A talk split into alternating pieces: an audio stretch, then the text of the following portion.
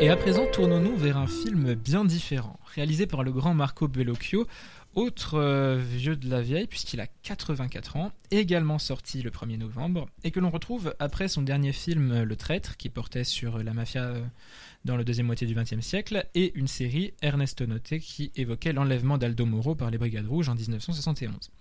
Et c'est encore à l'histoire italienne qu'il se frotte dans l'enlèvement, filmant euh, ce passé qui ne passe pas, puisqu'après la mafia, donc les Brigades Rouges ont encore l'accession au pouvoir de Mussolini dans Vincere.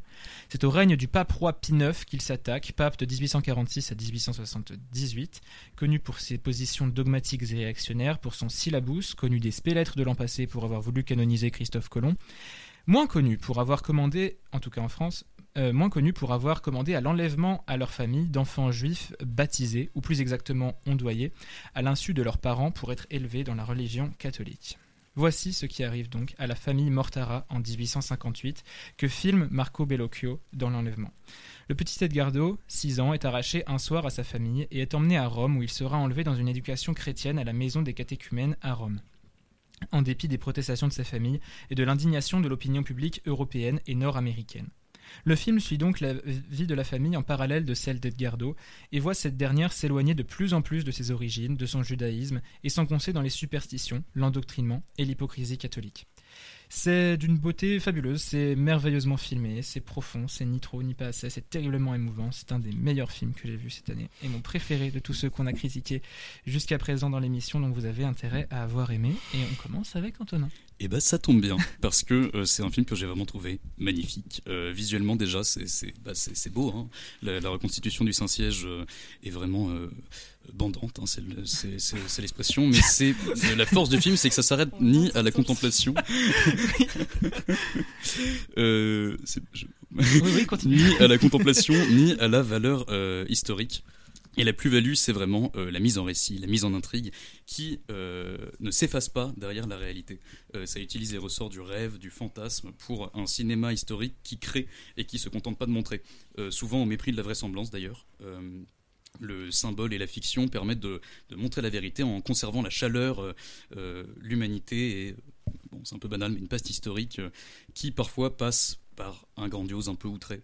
Euh, c'est notamment le cas dans la manière de développer symboliquement la psychologie des personnages comme P9, qui est d'ailleurs génial et terrifiant. C'est littéralement Evil Bilbo euh, quand euh, Frodon essaye de lui prendre l'anneau. on ne s'arrête pas à ce qu'on sait de lui et on plonge vraiment par la fictionnalisation au cœur d'un personnage très théâtral, sans la pudeur habituelle et froide que je, trouve d'un drame historique. cet effet Wikipédia dont souffre l'horrible Jeanne Dubarry ou le biopic sur l'abbé Pierre par exemple. Merci beaucoup. La vie de Lucie des petites balles perdues. euh, moi aussi, j'ai vraiment beaucoup aimé le film, euh, d'autant plus que c'est vraiment pas le genre de sujet vers lequel euh, je serais allée d'habitude. Enfin voilà, un truc sur le catholicisme et bof. Euh, mais j'ai trouvé ça. alors, justement, par rapport au ressort de la fiction, j'ai trouvé qu'on avait un, espèce de remake du Jugement de Salomon, notamment avec le père qui s'appelle Salomoné, bref et que c'était euh, d'autant plus intéressant que c'était dans la vraie vie en fait et que ça s'était vraiment passé et euh, j'ai bien aimé aussi la critique euh, des religions par les faits enfin en mm. montrant justement que c'était affreux et aussi le fait que le cinéma arrive très bien à montrer en quoi l'arrachement d'un enfant qui est un truc quand même très bah, c'est horrible quoi c'est la base de l'horreur quoi euh, devient un enjeu juste complètement politique. Et en fait les deux camps se battent pour l'enfant comme on se bat pour euh, une possession en temps de guerre. Et donc ça euh, ça j'ai bien aimé. Et par rapport au visuel du film pareil on a déjà on a beaucoup de jeux sur les clairs-obscurs qui rappellent l'esthétique classique de, la croix, etc., qui participe à ancrer tout le film dans le passé et à vraiment lui donner, comme tu disais, une chaleur et vraiment quelque chose qui est autre qu'un témoignage ou un documentaire. Et euh, en plus, on a une austérité, je trouve, visuelle parce que c'est sombre. Euh, et, euh, et on est dans des pièces comme le parloir, le dortoir, etc. Tout ça, c'est filmé de façon très froide qui reflète, je trouve, l'austérité émotive, émotionnelle de l'Église. alors qu'on est face à un événement qui devrait déclencher beaucoup plus d'émotions. Voilà. Tout à fait. Moi, je, je vous rejoins sur, euh, sur la, les, les, couleurs. La palette est absolument magnifique. Il y a des jeux sur les couleurs, bah, effectivement, à la fois très très froides sur l'architecture coercitive du Vatican. Là, des plans sur l'escalier qui sont très très forts.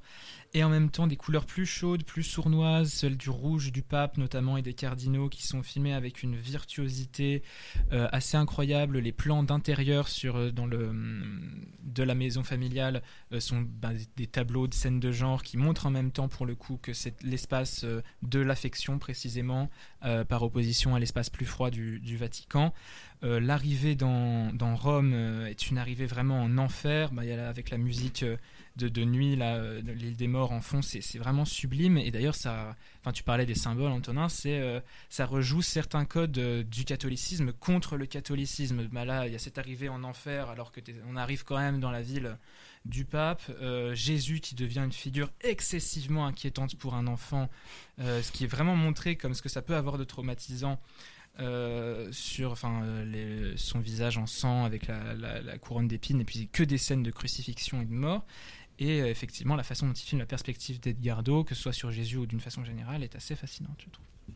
Oui, je suis tout à fait d'accord avec vous. Je rejoins carrément sur notamment la lumière qui euh, donne vraiment une vitalité euh, incroyable à la, force, déjà, qui, n'est plus approuvée de l'imagerie chrétienne, notamment avec bon, bah, les plans sur Rome, hein, qui sont parfois, peut-être qu'on en reparlera, en, en, 3D un peu douteuses mais qui sont, euh, enfin, en tout cas, qui créent souvent une atmosphère vraiment euh, pesante. C'est euh, une Rome majestueuse et inquiétante en même temps, qui fit vraiment avec l'ambiance de prison dorée de tout le, le Saint-Siège, quoi. et ça met l'accent sur le grandiose de, de l'imagerie chrétienne, les tableaux, les statues, le, décor. c'est une symbolique qui à la base est faite pour être, pour être sublime, hein, donc, donc ça, ça, fonctionne super bien les symboles sont euh, super bien exploités, comme vous l'avez dit. Le, le je sais pas, par exemple, en fait, c'est des symboles qui sont euh, comme tu l'as dit, ouais, c'est ça, c'est hyper bien utilisé contre, contre, contre le Vatican, quoi, avec euh, l'escalier sacré qui écrase le, pape et le fait ramper comme un serpent. encore certains choix de mise en scène, comme notamment le placement des tableaux, souvent où il y a des petits. je sais pas, bon, c'est pas très original, mais dans, le dans la soirée du parloir dont vous avez parlé, Jésus qui sépare le, père et, le gosse. Mm ou encore la remobilisation de la, de la Mater Dolorosa avec euh, la séparation déchirante. Et euh, d'ailleurs, euh, l'identification du gosse très intéressante à Jésus qu'il délivre lui-même. Mm. Et donc, bon, c'est peut-être un peu spoilé, je sais pas, non, c'est pas la fin du film, mais. Bah, ouais. vas-y, vas-y. c'est moins grave si on spoil ça que. Enfin, qu'il n'y a, a, pas grand chose à spoiler. Oui, c'est vrai, c'est vrai. Mais donc, comme tu disais, c'est à la fois une figure hyper inquiétante et en même temps, bah, c'est une figure en fait, à laquelle, à laquelle il s'identifie le, gosse, parce que bon, euh, euh, déjà avec euh, ce symbole de, la, de, la, mère éplorée et tout, mais, mais aussi parce qu'il le délivre et que, et que bah, il s'enfuit, quoi. oui, bah, je suis très d'accord. Et par rapport à cette subversion des symboles catholiques, bah, on peut parler du pape, qui est vraiment la, une caricature et d'ailleurs, à un moment, on parle de pape roi, je crois, c'est écrit sur les murs. Et c'est vraiment ce que c'est. C'est vraiment un, espèce de monstre d'orgueil et de pouvoir et qui est euh, du côté du mal. Enfin, à un moment, il dit, je crois, il dit euh, attention, attention, je pourrais vous faire du mal, beaucoup de mal, ce qui est vraiment pas du tout ce qu'on attend d'un pape. Euh, et euh, qui est vraiment euh, dans le tyran qui veut soumettre les autres. Enfin, on a beaucoup de plans serrés mm. sur les rabbins qui lui baisent les pieds, ses fidèles qui lui baisent les mains. Ça, c'est terrible. La scène d'humiliation de la communauté juive de Rome est terrible. Et, tout ça, plus le moment où il fait lécher le sol à Edgardo, alors que ce qui est. Enfin, c'est. alors ça peut cinématographiquement participer à montrer les contradictions internes d'Edgardo et tout, mais à la base ça a l'air juste d'un accident et la punition est terrible quoi. Oui, vraiment. Non, non, je, je suis d'accord. Euh, P9 est assez incroyable euh, dans, dans, le, dans le film. Point, enfin, ils l'ont pas raté, il est vraiment terrifiant.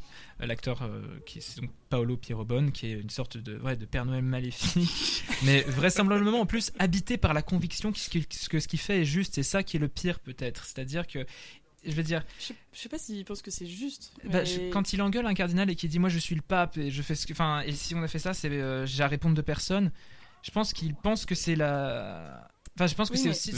je crois que. Oui. Non, je sais pas, mais il se présente aussi comme une force justement euh, pas réactionnaire, mais qui veut euh, euh, tempérer euh, le, le progrès d'un monde qui court à sa perte. Ouais. Quoi. Il, il pense vraiment qu'il est. Ouais, ouais, à un moment, il dit quand même, il faut euh, prendre l'enfant. euh, il dit, euh, ils peuvent pas perdre une âme que le Christ a conquise par le sang. Enfin, pour moi, c'est pas une question de juste. Pour moi, c'est une question de conquête. Enfin, Oui, mais en même temps, de pouvoir. Oui, c'est sûr. Mais en même temps, bah, bah, là, cet argument-là, il, est- il fait aussi intervenir la question de sa foi.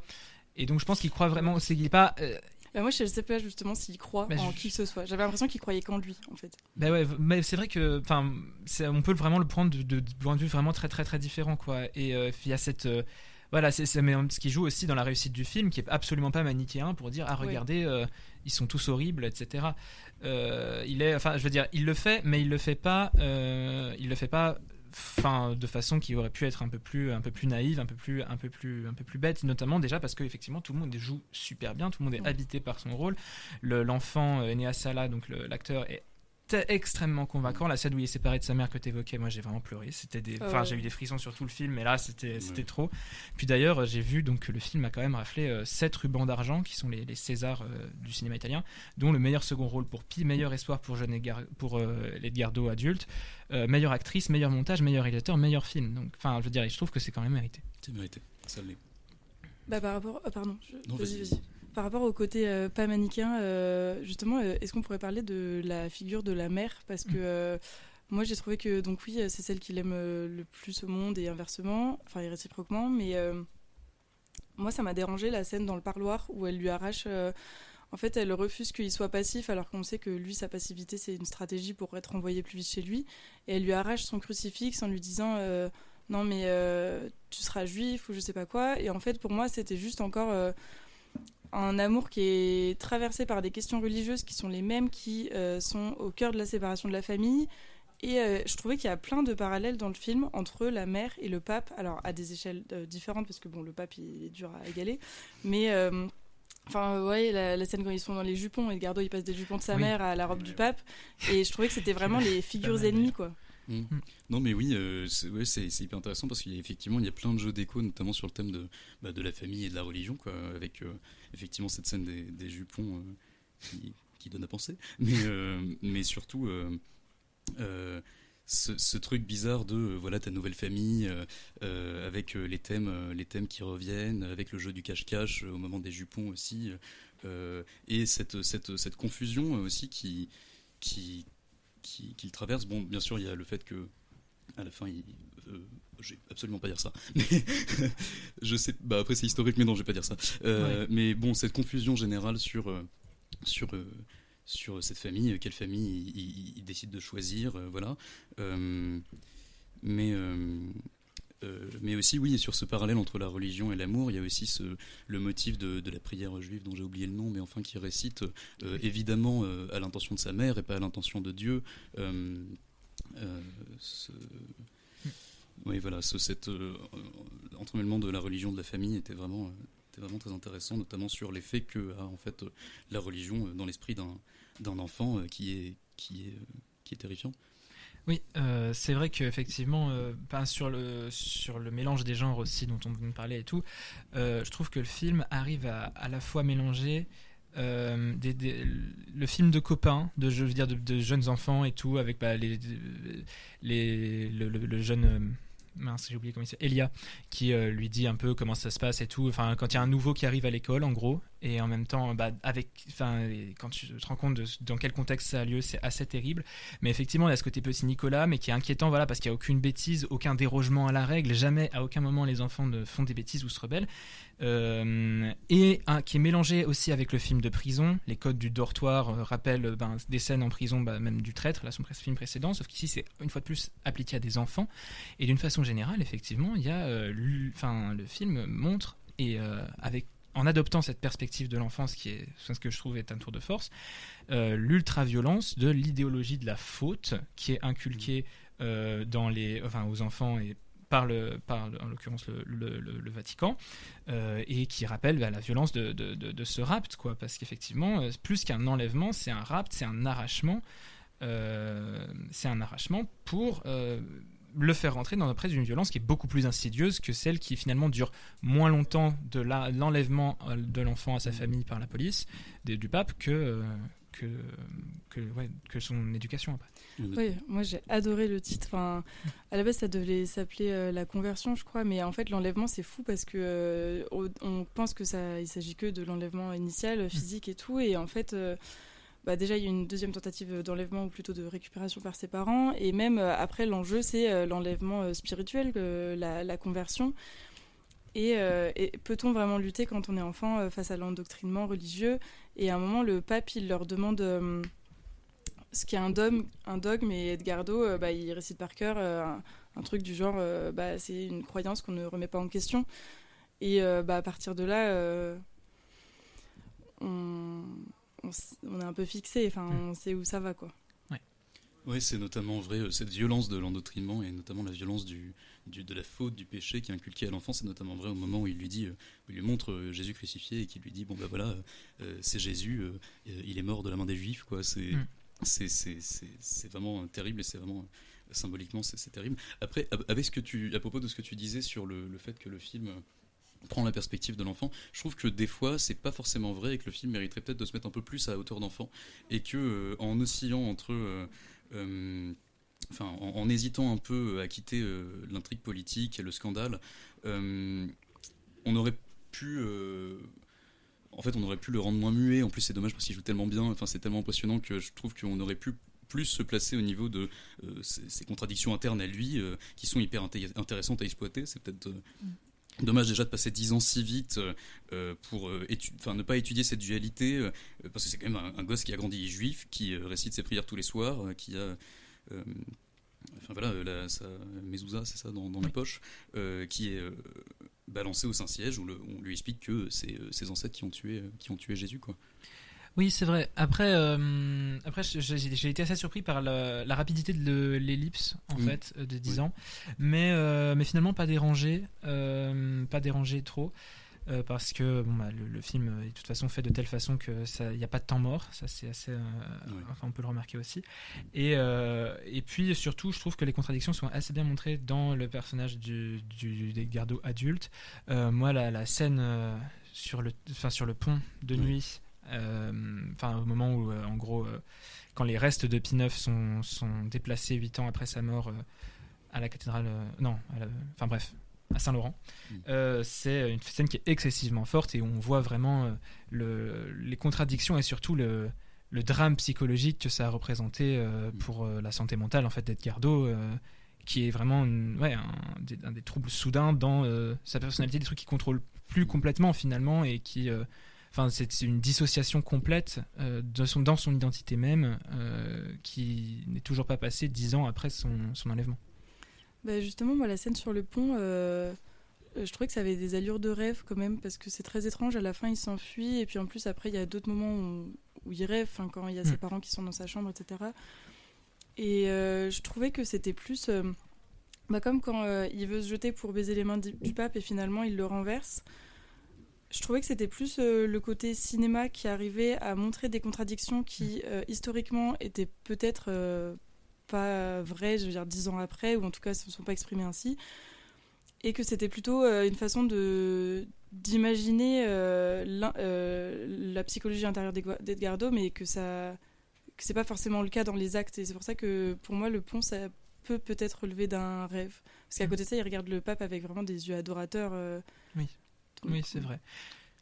Ouais, et là je trouve qu'on touche vraiment un sujet important qui m'a beaucoup beaucoup marqué dans le film, c'est ce mélange, mélange euh, entre la réalité et la fiction, entre le rêve et ce qui se passe vraiment et tout, même la scène où euh, il voit ses parents à la fin sur son lit, on ne sait pas vraiment si c'est si c'est vrai ou pas, et c'est ça qui est très cool, c'est que je trouve que, ouais, comme je disais au début, c'est vraiment euh, parfois au mépris de la vraisemblance. Euh, bah, on laisse la place à la fiction pour faire des, portraits, pour, euh, pour montrer des, réalités. Euh, et du coup, c'est ça qui fait que le film n'est pas froid. Quoi. Enfin, c'est vrai notamment au moment, moment de la révolution à, Bologne. Enfin, non, c'est pas une révolution d'ailleurs, mais enfin, le, enfin, l'unification italienne en 59, quoi, à Bologne, où on, est là vraiment pour créer des tableaux, pas pour montrer des, choses qui sont forcément vraies. C'est aussi avec euh, l'usage du rêve, avec même euh, cette scène un peu inexplicable où euh, on regarde les, caricatures de l'époque et là elles se mettent à, s'animer. Et c'est hyper intéressant parce que, bon, on pourrait faire l'interprétation c'est un film qui quand même essaye de mettre l'histoire en mouvement, montrer le mieux l'histoire et la vérité par ces écarts justement. mais, mais en tout cas, oui, il y a cette place du fantasme, du rêve, de l'imagination qui est hyper importante et qui se mélange complètement et, et très bien par la narration très vive avec, avec la réalité. Oui, non, c'est vrai. Euh, c'est vrai que là, il y a, y a, ça aussi, euh, et, notamment sur ce rapport entre la fiction et, le, et la réalité, euh, il y a tout un travail qui est fait dans la narration du film autour de la, des superstitions, de l'hypocrisie. et on a tout au début du film, on voit le, cardinal Ferretti écrire une, une lettre au, chef, enfin, chef de l'inspecteur de police qui est censé arrêter euh, Edgardo, en gros, euh, en disant nous savons bien les, superstitions desquelles euh, les juifs sont capables, quelque chose comme ça.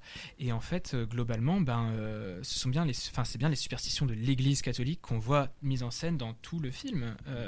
C'est-à-dire que c'est on, voit finalement assez peu d'actes de foi et beaucoup plus d'actes qu'on peut considérer comme des superstitions, comme des traditions reconduites bêtement. Je veux dire, la nourrice qui euh, on doit Edgardo à l'insu ses parents, elle part quand même du principe que l'enfant va partir dans, dans, les limbes, quoi. Donc, qui est, qui est, un truc qui se fonde sur rien, même religieusement parlant, qui est juste une immense superstition. Et donc, en fait, voilà, c'est, on sent que enfin Bellocchio a, une, vraiment une dent contre contre ben, ces, ces, mécanismes d'endoctrinement et d'hypocrisie euh, complet euh, qu'il qui, met complètement en lumière euh, dans, dans son film. Après, je trouve que le judaïsme est pas non plus. Enfin, il y a aussi une critique du judaïsme parce qu'il y a beaucoup de parallèles entre des plans où il y a des chants juifs et des chants catholiques qui montrent qu'en fait, là, en l'occurrence, le problème c'est que le catholicisme a le pouvoir à l'époque et fait vraiment n'importe quoi. Mais le problème, euh, c'est peut-être juste, bah, justement, euh, la différence entre, enfin, la superstition et la foi. Mm. Et euh, au début du film, quand l'enfant il est enlevé, il est dans un cours d'eau et derrière on voit une croix qui s'élève et moi j'avais vraiment l'impression d'une épée de Damoclès où en fait on a l'impression qu'on a passé l'enlèvement mais en fait non c'est encore à venir et c'est la religion qui menace tout le temps Edgardo et voilà c'est vrai qu'en fait, c'est vraiment la religion en, dans l'ensemble, même, même plus que la foi, hein, mais qui est, euh, qui est le cible des attaques de Bellocchio. La religion, alors, en tout cas, tous les fanatismes. Oui, oui voilà, c'est ça, vraiment. Euh, euh, mais qui, ce qui n'empêche pas non plus, enfin, je veux dire, une, une vraie réflexion. sur, sur le judaïsme et l'antisémitisme parce que enfin là il met vraiment l'Italie devant, comme il l'a fait plusieurs fois dans ses autres films, devant son passé, parce que je veux dire, enfin, Jean-Paul II, il a quand même béatifié Pie IX en 2000.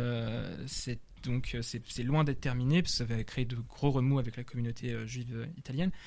Et, et puis, enfin, je veux dire, il y, a, un parallèle. Alors, c'est peut-être aller un peu loin, mais enfin, dans le, dans le procès qui est fait, qui est quand même, enfin, je tiens à signaler que c'est quatrième procès en six épisodes du comptoir du cinéma.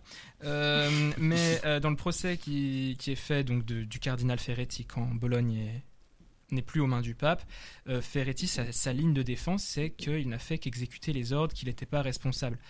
dans le cadre du... C'est quand même quelque chose qui rappelle d'autres procès historiques et plus récents et qui pose en tout cas cette question de la responsabilité et d'un vrai traumatisme pour la communauté juive italienne encore maintenant, hein, vraiment. Oui, et d'ailleurs, moi j'ai bien aimé le procès euh, euh, sur le fait de juger euh, autrement que d'un point de vue religieux les faits. Et du coup, pour revenir à ce que j'avais dit au début par rapport au jugement de Salomon, à un moment dans le procès, donc ils, ils perdent le procès et l'avocat dit au père que, mais non, au final, c'est une bonne nouvelle parce qu'ils ont ouvert un quelque chose euh, pour la suite, mais en l'occurrence, lui, le père, euh, bah, il est juste préoccupé par son enfant. D'ailleurs, c'est le seul qui, qui, je trouve, a un comportement vraiment sain parce qu'au début, alors au début, je le trouve un peu passif, euh, enfin, et très conciliant, alors qu'on veut lui prendre son enfant quand même. Mais après, il refuse quand même, quand il va voir Edgardo, il refuse de faire comme on lui a dit par stratégie pour que Edgardo se rebelle et il essaye pas de le blesser, il lui dit la vérité, il essaye de. Il est juste content qu'il aille bien. Mm. Alors que justement, la mère, elle, euh, elle veut le secouer. Et, euh, et du coup, ça, c'est, j'ai, trouvé ça euh, problématique. C'est marrant que tu parles du jugement de Salomon parce que j'y avais pas pensé dans ce sens-là, mais oui, j'y ai pensé déjà au début parce qu'il y, y, a quelque chose de, de, ça avec le comportement du père qui, notamment la scène où au début le fils va être enlevé et il le, il le met par la fenêtre. Scène qui est Ah ouais. terrifiante déjà, on, vraiment on retient son souffle, et puis en plus qui est magnifique, t'as ce petit truc blanc qui, flotte en panique dans une scène complètement noire, c'est magnifique. Et il y a un peu quelque chose de, de ça, du jugement de Salomon. En plus, bah, j'avais oublié que le personnage s'appelait Salom- Salomone, Ouais, c'est ça ouais. ça. mais euh, où euh, il, il- il- au final il décide qu'il veut pas le blesser et que plutôt que de que de risquer de, bah, de, de blesser son enfant, de le traumatiser, de l'enlever lui-même et tout, il préfère le donner euh, euh, Ouais. le donner euh, à l'église quoi. Ouais, ouais, complètement.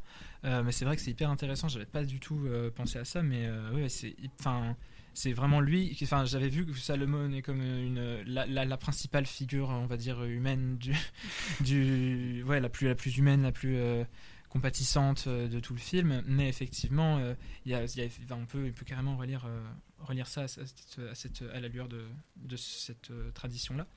Mais ce que oui, ce que ce qui m'avait marqué aussi dans le film, c'est nouveau, euh, enfin, on en a parlé et tout, mais c'est la façon dont l'emprise est montrée dans ce film est assez impressionnante par les mains sur les épaules, par, euh, euh, qu'on a sur euh, qu'on a sur l'affiche là du film notamment.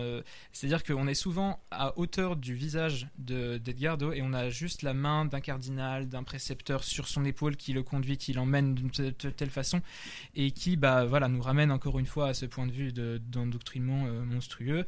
Et euh, plus généralement aussi l'emprise, euh, ce que tu disais, de la surpuissance de ce pape roi. euh, Enfin voilà, la séquence d'humiliation de la communauté juive de Rome qui est venue euh, lui demander, parce que de, enfin ouais, lui demander pardon en fait, de, alors que c'est pas forcément eux qui ont à le faire, euh, est, est assez terrible dans les, les démonstrations de sa puissance. C'est euh, c'est assez très très fort. ouais.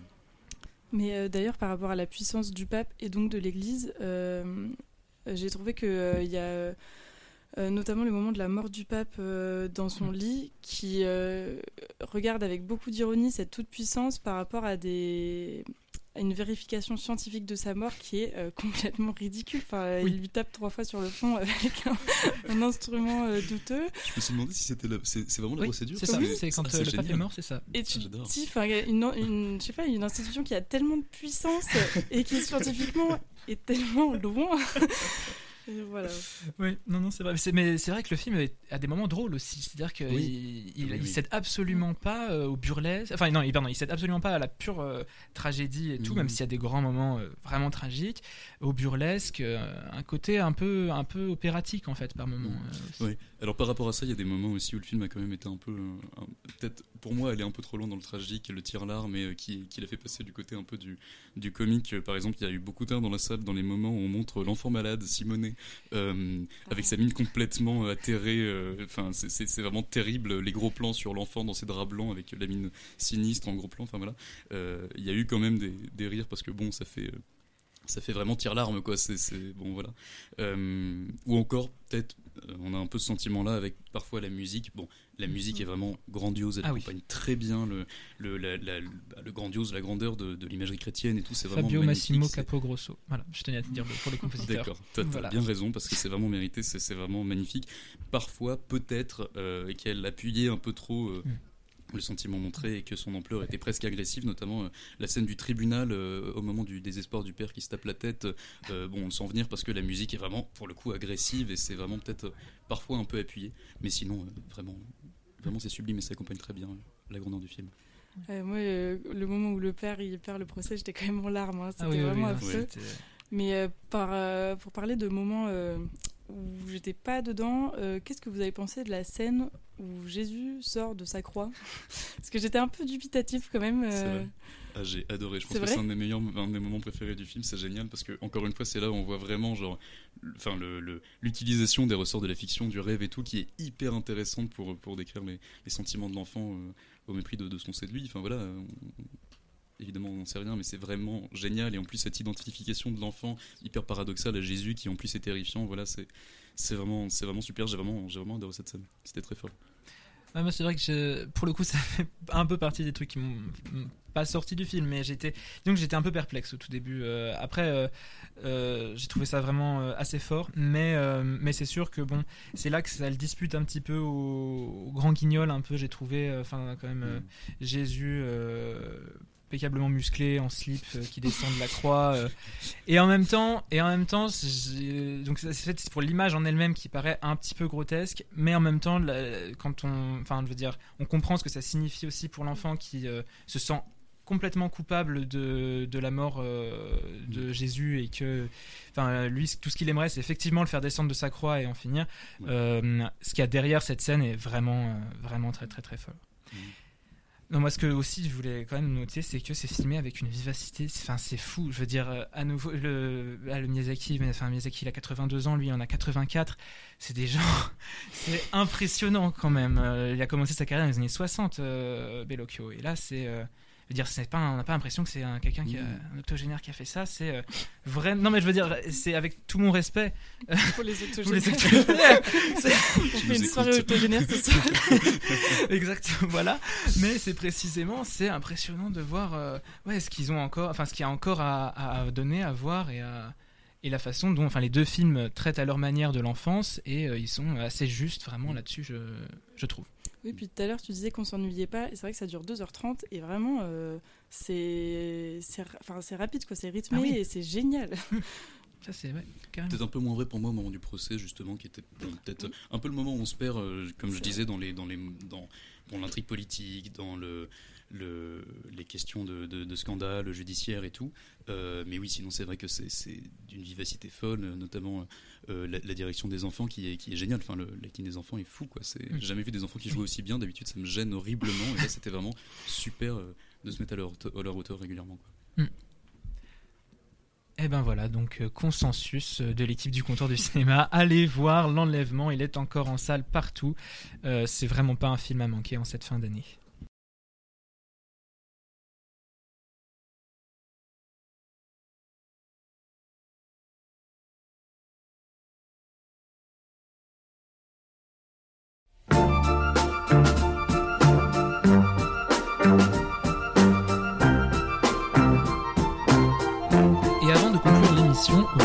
Critiques vous donneront leurs conseils. Et on commence avec Alexia. Alors moi je vais vous conseiller un film qui est sorti il y a un petit moment mais qui est toujours en salle si vous avez le courage d'aller le voir parce qu'il dure 3 heures et qu'il est un peu long. Euh, c'est L'arbre au papillon d'or, donc qui a été réalisé par euh, un jeune réalisateur vietnamien, Pham Thien An. C'est son tout premier film. Et euh, un film que je trouve extrêmement réussi, surtout quand on pense qu'il s'agit du premier. Donc l'intrigue est un peu compliquée à résumer comme ça, mais euh, pour faire simple, ça commence par un accident de transport avec euh, une maman qui meurt et qui laisse son fils orphelin. Et c'est donc le jeune oncle du garçon, donc, qui est un peu, un peu perdu dans sa vie, qui va devoir ramener à la fois le corps de sa sœur et également ce petit garçon de 5 ans au village natal de sa famille. Et avec cela, il accomplit une sorte donc de quête spirituelle où il retrace euh, sa vie à travers toutes les personnes qui ont, qui ont habité son passé. Euh, et euh, par là, on a aussi des plans tout simplement magnifiques de la campagne vietnamienne. donc voilà, si, si vous avez aimé Miyazaki, si vous êtes un peu intéressé par la culture asiatique en général, c'est toujours bien, je trouve, de découvrir aussi le Vietnam et ses paysages, parce que c'est pas forcément un pays qu'on connaît très bien. Euh, alors après, c'est vrai que le film est assez long et que niveau technique, euh, il est uniquement réalisé avec des plans séquences, donc ce qui peut un peu euh, mais ce que moi, en tout cas, j'ai trouvé très intéressant et ce qui me conduit à vous le recommander. Merci beaucoup. conseil d'Antonin Alors moi, c'est un film qui est sorti en début d'année, je crois, donc c'est un peu tard pour aller voir en salle malheureusement, mais c'est quand même très important de le voir. C'est le dernier Nanni Moretti, Vers un avenir radio. Donc c'est sûrement par euh, association d'idées, parce que forcément, un film italien euh, qui se passe au Saint-Siège, on pense à, à Papam. Mais euh, c'est aussi parce que c'est un grand film sur la manière de raconter des histoires, avec notamment une éloge de l'Uchronie comme voie d'émancipation narrative. c'est un film évidemment spéculaire, parce que c'est l'histoire de Giovanni, un cinéaste italien vieillissant, qui tente de réaliser son nouveau film, un drame historique sur une branche locale du Parti communiste italien face à l'insurrection euh, de Budapest en 1956. Euh, et donc il tente de réaliser ce film face aux embûches et aux angoisses euh, à la fois matérielles et personnelles qui caractérisent la création au cinéma pour finir sur un mélange du, rêve et de la fiction. Euh, donc l'alternance entre les niveaux de la narration est vraiment très efficace, je trouve, et on est vraiment pris euh, dans les du récit, et évidemment, il n'y a rien de gratuit là-dedans. Et la valeur sensiblement testamentaire du film de Moretti est vraiment touchante et pleine d'espoir en plus. Je suis bien d'accord, si vous avez encore l'occasion d'aller le voir, n'hésitez pas. Merci beaucoup Antonin et le conseil de Lucie. Euh, alors moi, ça sort du cinématographique, mais pareil, je voulais conseiller quelque chose qui euh, sur dans la culture japonaise et euh, par rapport à Miyazaki, je conseille d'aller lire les livres de Murakami, donc pas le pas le peintre, mais l'écrivain. parce que pareil, donc alors Murakami c'est quand même beaucoup plus réaliste, enfin le japonais réaliste, mais il y a des petites fulgurances surréalistes comme des sardines qui tombent du ciel, des chats qui parlent, etc. qui est voilà, qui est agréable, qui joue du fantastique, de l'incongru et qui euh, donne une approche de la culture japonaise euh, bah, différente de Miyazaki mais complémentaire. Donc euh, voilà, je, Merci beaucoup. Et enfin, mon, pour mon conseil de la semaine, je reprends celui de Shirin la semaine passée que vous n'aviez donc pas pu entendre du fait de nos petit incident technique. C'est le théorème de Marguerite. C'est un film qui est en salle depuis deux semaines, euh, comme l'enlèvement et comme euh, Le garçon et le héron, qui, est sur une jeune thésarde euh, à Ulm qui, après ben, une erreur qui invalide sa démonstration, envoie tout en l'air pour retrouver sa vie, retrouver ben, la vie même tout simplement. Elle se passionne notamment pour le jeu de Mahjong, sans jamais vraiment pouvoir se défaire non plus des maths. Euh, qui sont ici filmés avec une poésie absolument, euh, absolument fabuleuse. Chirine, la semaine dernière, elle parlait de la poésie de cette discipline. C'était euh, pour moi surprenant, mais entre-temps, oui, bah oui, c'est vrai. c'est, ça, c'est poétique. C'est, non, non, vraiment, c'est super. Il y a donc Ella Rumpf dans le rôle titre, qui est plus trop dans la même vibe que dans Grave de Julia Ducournau, pour ceux qui l'auraient vu. Et aussi un très très bon Jean-Pierre Daroussin dans le rôle de son directeur de thèse. c'est, c'est vraiment un, un, très très grand coup de cœur. Et donc si vous avez l'occasion d'y aller, surtout, ben, allez-y. quoi. Voilà. Bref, euh, tous ces conseils, vous pouvez les retrouver sur la page du comptoir du cinéma sur transistor.fr. Merci à euh, tous les trois, euh, Alexia, Lucie et Antonin, pour ce nouveau numéro du comptoir du cinéma. Merci aux auditeurs et aux auditrices. On se retrouve la semaine prochaine pour une nouvelle émission, comme d'habitude, directement disponible sur transistor.fr et sur toutes vos plateformes de podcast pour parler de la passion de d'un bouffon. D'ici là, portez-vous bien et si le cœur vous en dit de nous rejoindre, surtout, n'hésitez pas. Bonne soirée, bonne journée à toutes et à tous et à bientôt. Vive le cinéma et le transistor.